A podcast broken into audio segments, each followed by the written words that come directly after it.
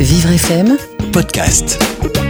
Thierry Derouet a une question. Saviez-vous que la bourse disposait de coupe-circuit depuis au moins plus d'un an que l'on s'attendait à ce que la bourse enrhume à tort ou à raison, la crise du coronavirus a réveillé les angoisses de ce lundi noir du 19 octobre 1987, quand l'indice vedette de la bourse de New York, le Dow Jones, s'est effondré de 22,6% en une seule journée, une chute supérieure à celle observée au pire de la crise de 1929.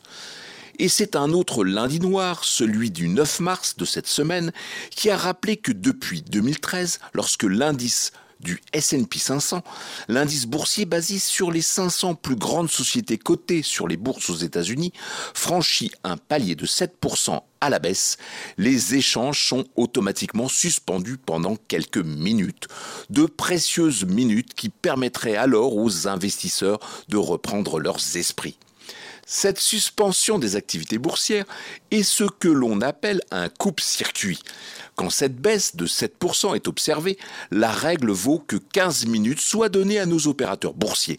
Puis si de nouveau cette baisse est de 13%, on redonne 15 minutes de plus pour que nos spéculateurs puissent de nouveau reprendre leur respiration jusqu'à clôturer pour la journée les échanges si la dégringolade de nos valeurs boursières atteint les 20%. Une fois ce palier franchi, les échanges sont arrêtés et remis à la séance suivante.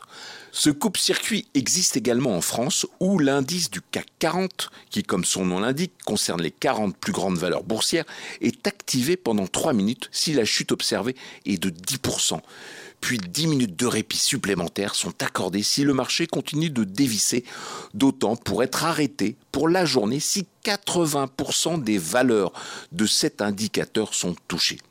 Si ces coupes-circuits sont là pour tenter de calmer les marchés boursiers quelques minutes, voire dans le pire des cas de les clôturer dans la journée, ils ne peuvent en revanche qu'espérer au mieux ralentir leur chute.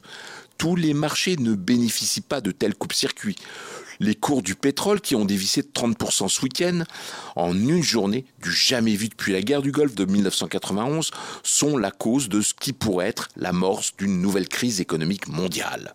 Mais maintenant, vous savez que la bourse dispose de coupes-circuits. Thierry Derouet, le saviez-vous Chaque jour sur Vivre FM et en podcast sur vivrefm.com. Vivre FM, podcast.